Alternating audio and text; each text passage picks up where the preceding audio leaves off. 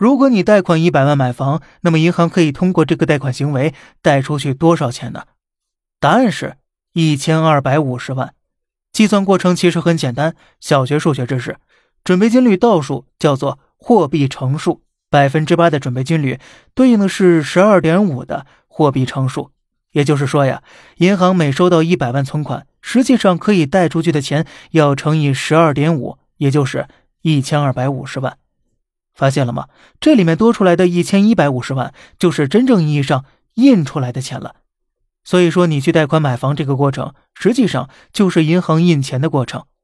那这凭空印出的一百万背后的锚定资产是什么呢？你可能觉得是房子，其实不是，因为房子是你的资产。不是银行的，银行真正的资产是你的房贷，也就是你的债务，是你承诺在未来十数甚至数十年内为这个社会交付的劳动价值。那现在我们可以回答开头的那个问题了：为什么无差别等额发钱很难实现呢？因为现代社会这种建立在信用货币体系上的经济发展模式，其根本目的就是不断扩大每个人的债务，因为你的债务就是别人的财富，是全社会、全人类的财富。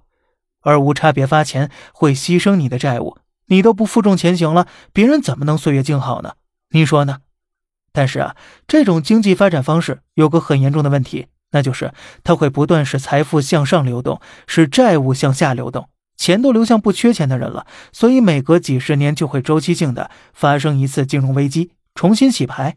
那么，为什么搞金融和地产的都那么有钱呢？